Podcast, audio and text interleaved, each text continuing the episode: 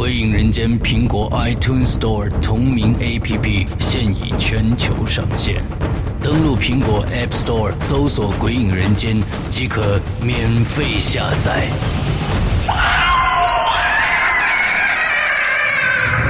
《鬼影人间》第一季第二季节目，加载最受期待鬼火集，连同封印机密档案，三大节目板块等你揭开神秘面纱。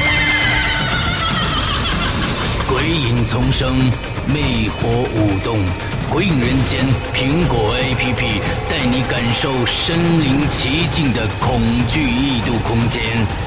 呵呵，你敢来吗？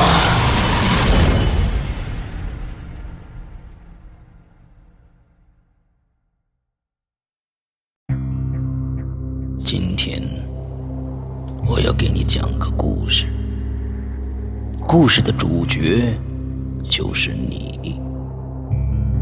这是一个极其恐怖的鬼故事，但千万别害怕，因为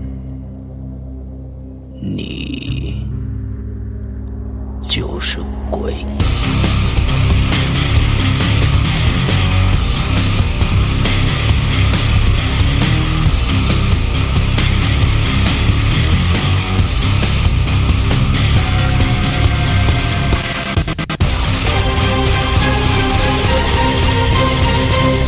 你现在收听到的是《鬼影在人间》。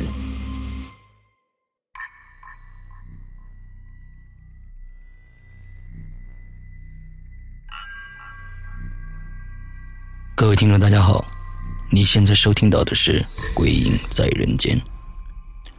从上周开始呢，《鬼影人间》的节目时间表有了变更，周一是影留言，周三是隔周的。《鬼影在人间》和《鬼影重重》，周五呢是《鬼影人间》第二季的正档节目，大家可以按照以上的时间表来收听节目。今天的《鬼影在人间》依然给大家带来了三个鬼友们录制的故事。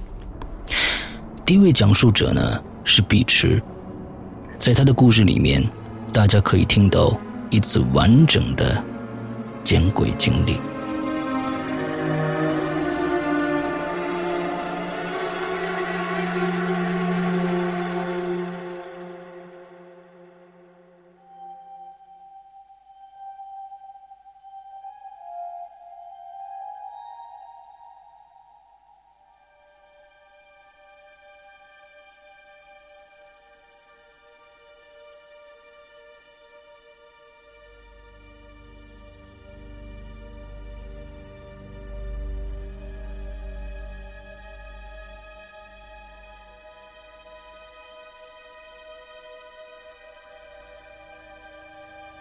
听《鬼影人间》已经很久了，但是从来都没有留过言跟主持人互动。最近看很多人都在发一些自己的鬼故事，跟大家一起分享，所以今天我也想讲一件我身上真实发生过的事件。嗯，首先先说一下，这个事情是发生在我第一次租房子的那个地方。嗯，在这里有必要跟大家解释一下。嗯，我租的那个房子它的特殊性，嗯，其实那套房子是一个很普通的单室套，是在一个很老的小区里边。嗯，它唯一与众不同的是，它的卧室里是没有窗户的，嗯，只有两扇门，一扇一扇是通向阳台的，另外一扇是通向客厅的，然后那个门都是纯木质的结构，没有就是开口窗户。那也就是说，当你同时的把这两扇门关上的时候，就即便是在白天，整个房间里边也会变得伸手不见五指、漆黑的一片。嗯，其实大家可以想一下啊，什么样的房间，或者说什么样的一个空间是只有门没有窗户的？嗯，我想可能只有棺材或是骨灰盒才是这样的一个结构。那但是我在这个房间房子里边，毕竟已经住了两年了，也都习惯了这些。但是这次的这个事情是发生在我换准备要换房子前一周的时间，发生了这件事情。那当时由于我大学毕业工作的关系，我就是不得已的要搬出这栋房子，找另外的地方住。那在我决定要搬房子之后的某一天，也就是在我换换房前的一周的某一天。嗯，有一天晚上，我就是莫名其妙的就对着空气讲说，嗯，我知道这个房子里存在一些比较灵异的东西，那如果你们真的存在的话，你们今晚可以出来，就是 和我见个面，或是怎样的，就是当做一个告别吧。那我讲完这个话的时候，因为我是自己一个人住啊，讲完这个话的时候，就是还觉得自己很蠢，很好笑。嗯，可是因为之前也是遇到过一些所谓鬼压床的事件，嗯，所以我就是我我不是一个太害怕鬼的人，所以我就是希望能够在走之前和他们再有一次小互动。那当然讲完这句话也没有过分的去在意，我就继续忙我的事情，嗯，其实就是玩玩电脑啊，玩玩手机什么的。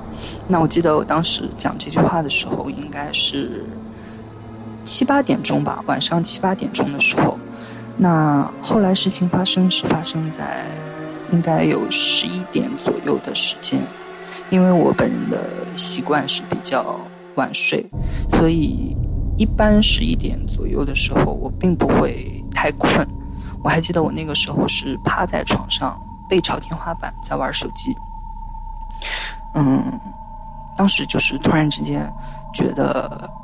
身后有一只手，然后力道很大，钳住了我的脖子，然后把我往下压，就是往那个床的方向压。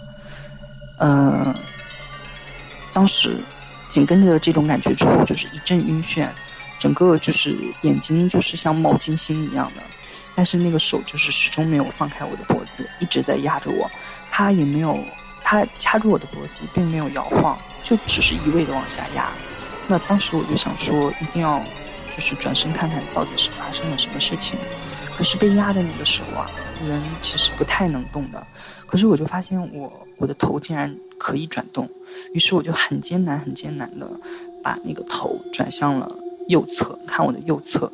结果呢，我就看到了在我床的在我身边的那个床的位置，有一只手撑在床上，一只很。很厚实的大手，应该是一一只男人的手，然后他穿的是那种，呃，因为我能看到袖子，他穿的是那种正装的黑色衬衫。那我当时就能够感觉到的是，我身上的这个不知道是什么的东西，他是用一只手压着我的脖子，另外一只手就撑在那个床面上的。然后我当时是既恐慌，然后。其实心情很复杂，但是我还是想要看清到底是什么样的一个东西。于是我就继续的转头，转头，就是慢慢的看到了，顺着那个胳膊往上看，结果呢，那个胳膊它一点点向上的时候，就慢慢的越来越模糊，越来越模糊。当我能够看到我几乎能够看到我后背的一个情况的时候，我发现我的身后。的半空中悬着一团黑色的气体，我当时也不知道是什么。然后就是在我看到这个气体的时候，这团雾气的时候，我就突然之间又感觉到那只手用力的压了我一下，然后我的头就是又又转回到了面对着那个床面。那这个时候我就是一用力气，一个挣扎就跳起来，就坐到了那个是坐到就是跪到了那个床上。之后，就是我就可以动了嘛。再回头的时候，就看到房间里什么都没有，很安静，很安静。那天晚上，我记得我是开着灯，一夜都没有睡。那其实故事到这里边已经结束了。我到现在都不知道，在我身后的那个东西到底是什么。可是这是我人生唯一。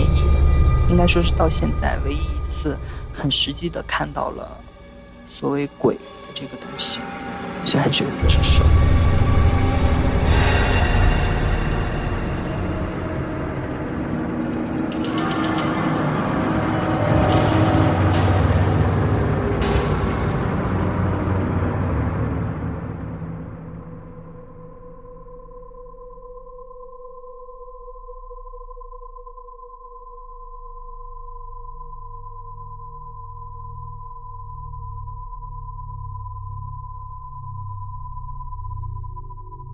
老宅子。听到这个词儿，大家就会浮想联翩。这里藏着太多阴森恐怖的传说。不过在农村，还是在城市，只要跟老宅子挂钩的，就一定会有些灵魂的传说。下面的讲述者要为我们大家讲述一个老宅子里面近乎于穿越的鬼故事。让我们欢迎 EDC。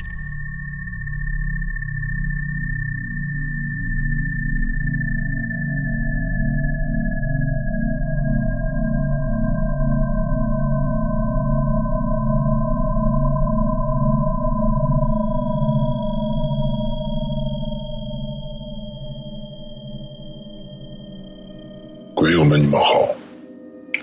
接下来由我 EDC 为大家讲述自己经历过的故事。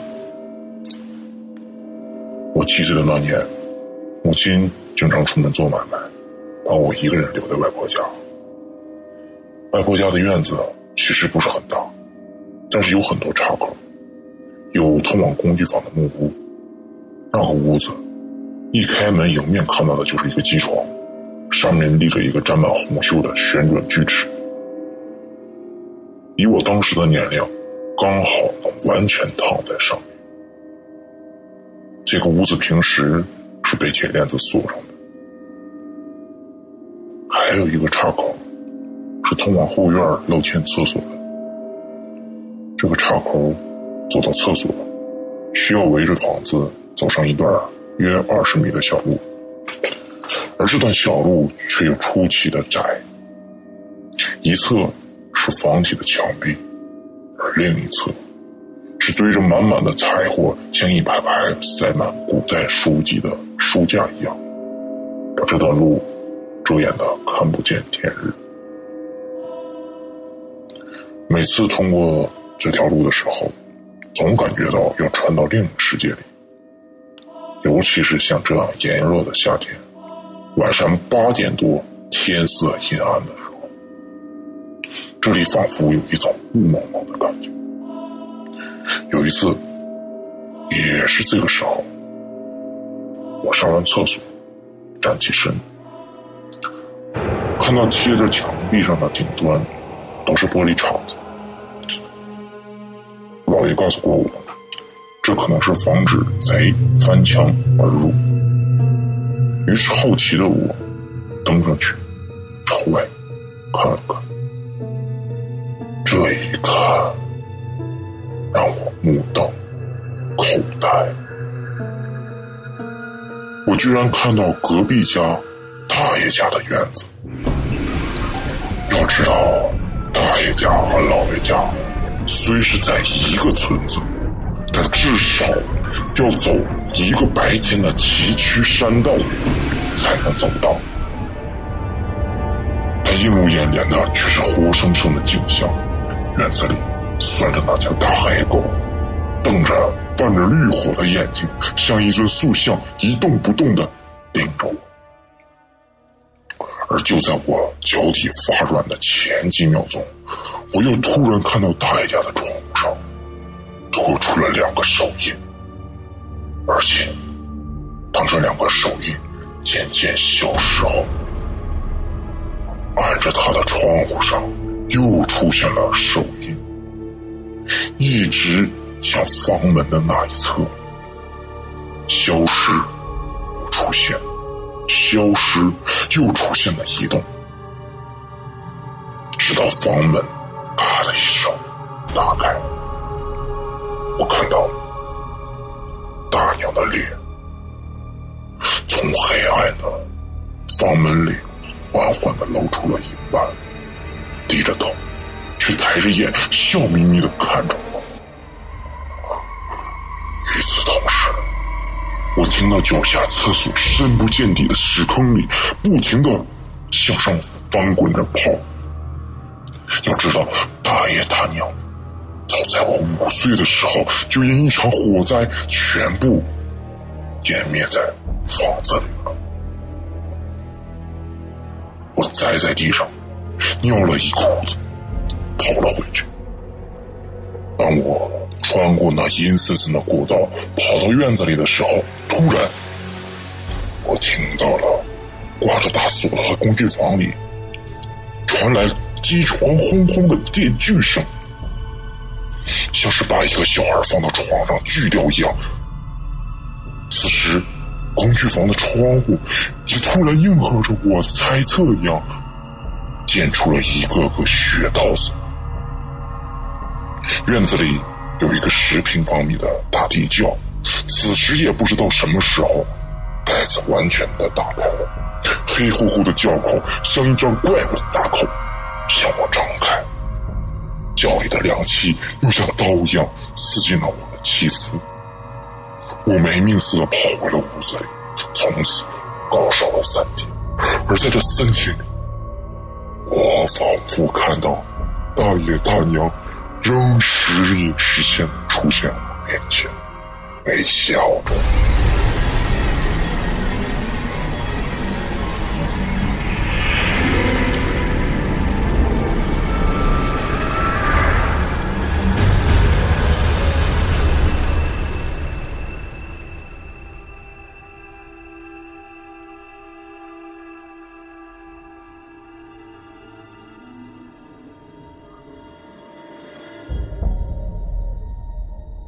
鬼友们的故事越做越精彩了。下面的这位讲述者不仅给我们讲了一个恐怖的故事，还有他自己为他的故事配了音乐和音效，这样我可就省事儿了。有请我们今天最后一位鬼友，陆梦。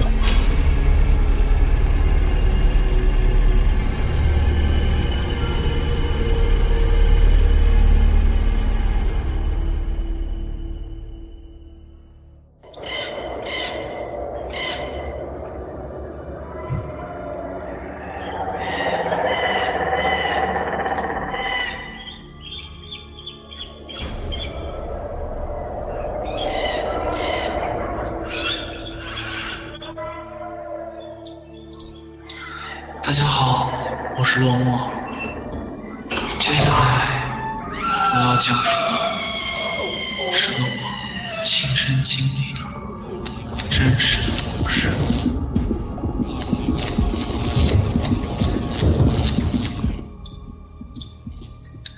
那是我还在深圳跑业务的时候发生的事。时间：二零零一八月十二日，农历七月十三。我在深圳新蓝科技做电子元器件的销售，大家都知道的，在深圳电子产品数不胜数，有大厂也有小厂，但主要将关外，也就的是郊，比如说西丽、蛇口之类的镇上，也有远一点的，比如说东莞，而我面对的就是相对较远的东莞。作为一个业务，有本驾照，其实是件很幸福的事情。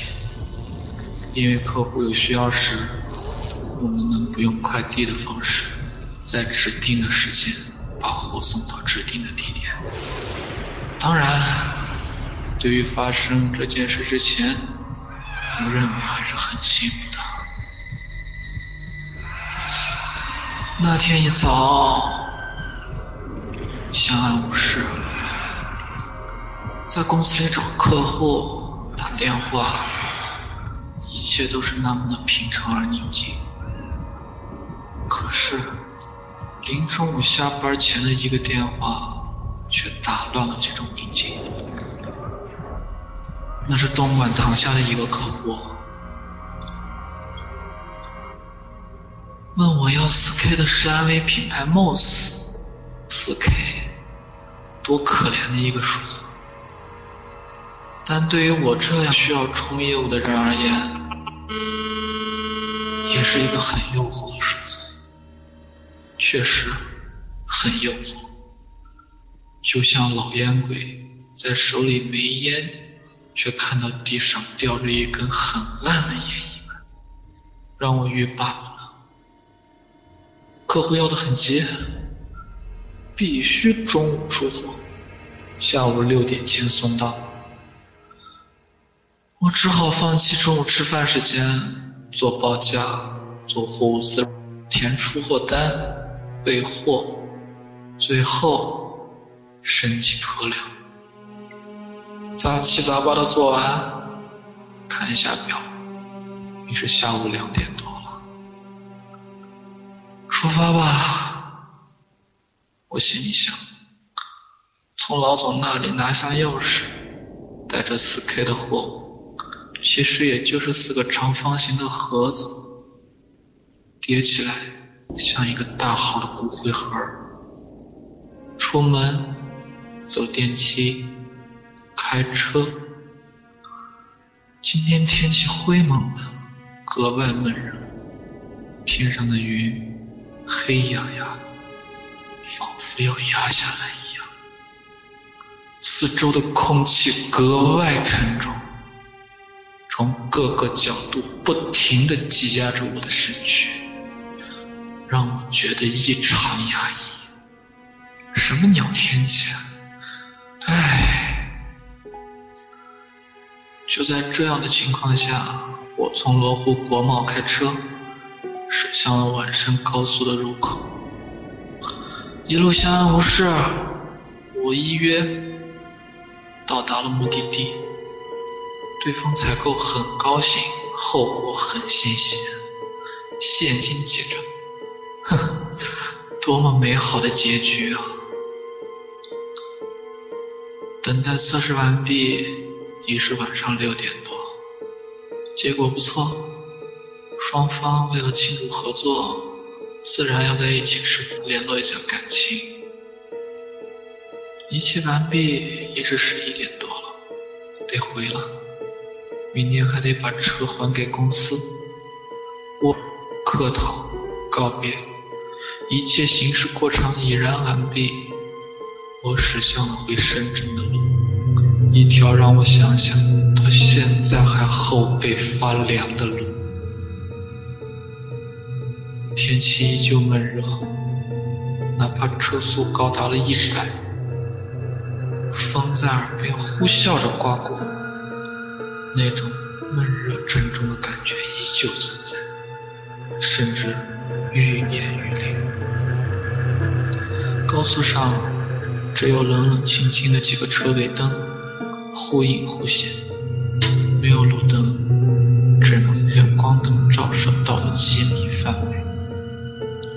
车厢里放着那已经烂得不能再烂的 CD。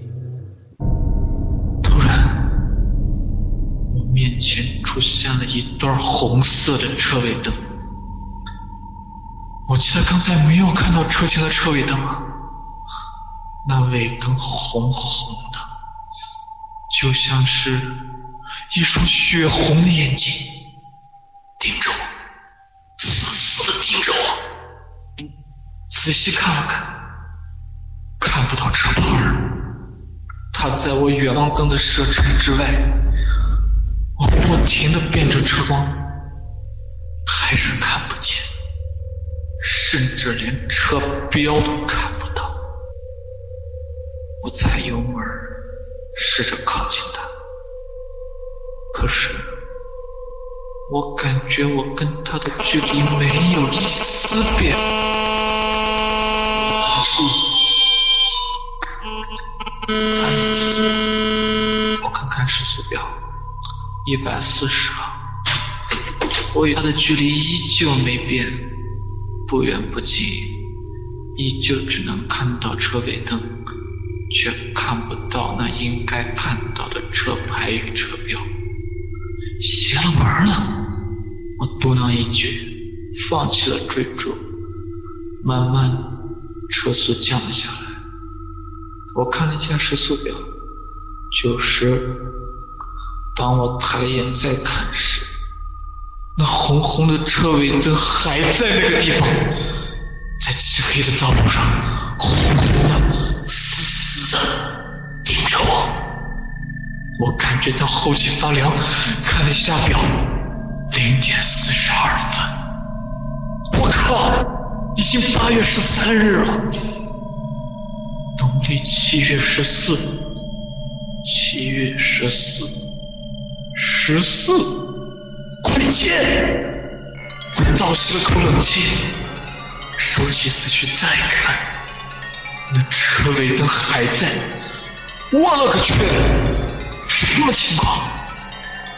果断的打右转向灯摘到，减速，慢慢的、慢慢的停靠在路边，停稳车辆，再看前方，那车尾灯还在，他也停车。这时我身上鸡皮疙瘩都起来了。我关紧窗户，锁上车门，在车里，我死死盯着那对红红的车尾灯，同时，他也在死死的盯着我。我吓得把音响开得很大，试图让歌声带走我的思绪。车的空气闷热极了，闷得让人喘不过气。我打着发动机，打开空调，开启换气按钮。五分钟，十分钟，过去了，那车尾灯依旧没有要开车走的样子。我不知道该怎么办，继续等，孩子开车超过他？突然，我从后视镜看到，远方来了一对很亮的大灯，有车来了，我心里一喜。我可以跟着他走，我想，今晚，近了。我下意识回头向车前看去，那对红色的车尾灯动了，它缓缓的起步。我不敢再移开我的目光，也不敢再动，直到后面的车辆超过了我。直到我再也看不到超我车、超我那辆车的时候，我才小心翼翼的起步行驶。后面的路，我再没有发现那红色的车尾灯。不过，在离收费站还有两公里的地方，我看见一辆车头被撞得稀烂的丰田。旁边有个女人在边哭边打着电话，焦急的、悲伤的对着电话诉说着什么。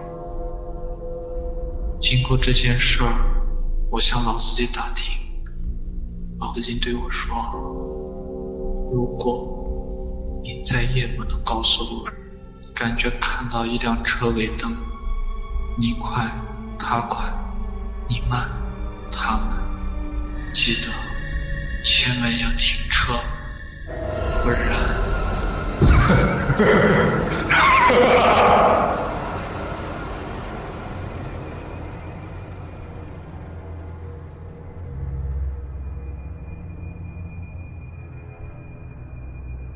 今晚所有的故事到这里就全部结束了。希望听到鬼友们更多的来稿，你们的参与就是我们的动力，有你们的参与，才会让这档节目继续做下去。有故事的鬼友，请将你们录制的音频文件发送到我的邮箱 sy 二零幺幺 at 幺二六点 com，我和伊里等着你们那些吓破胆的故事。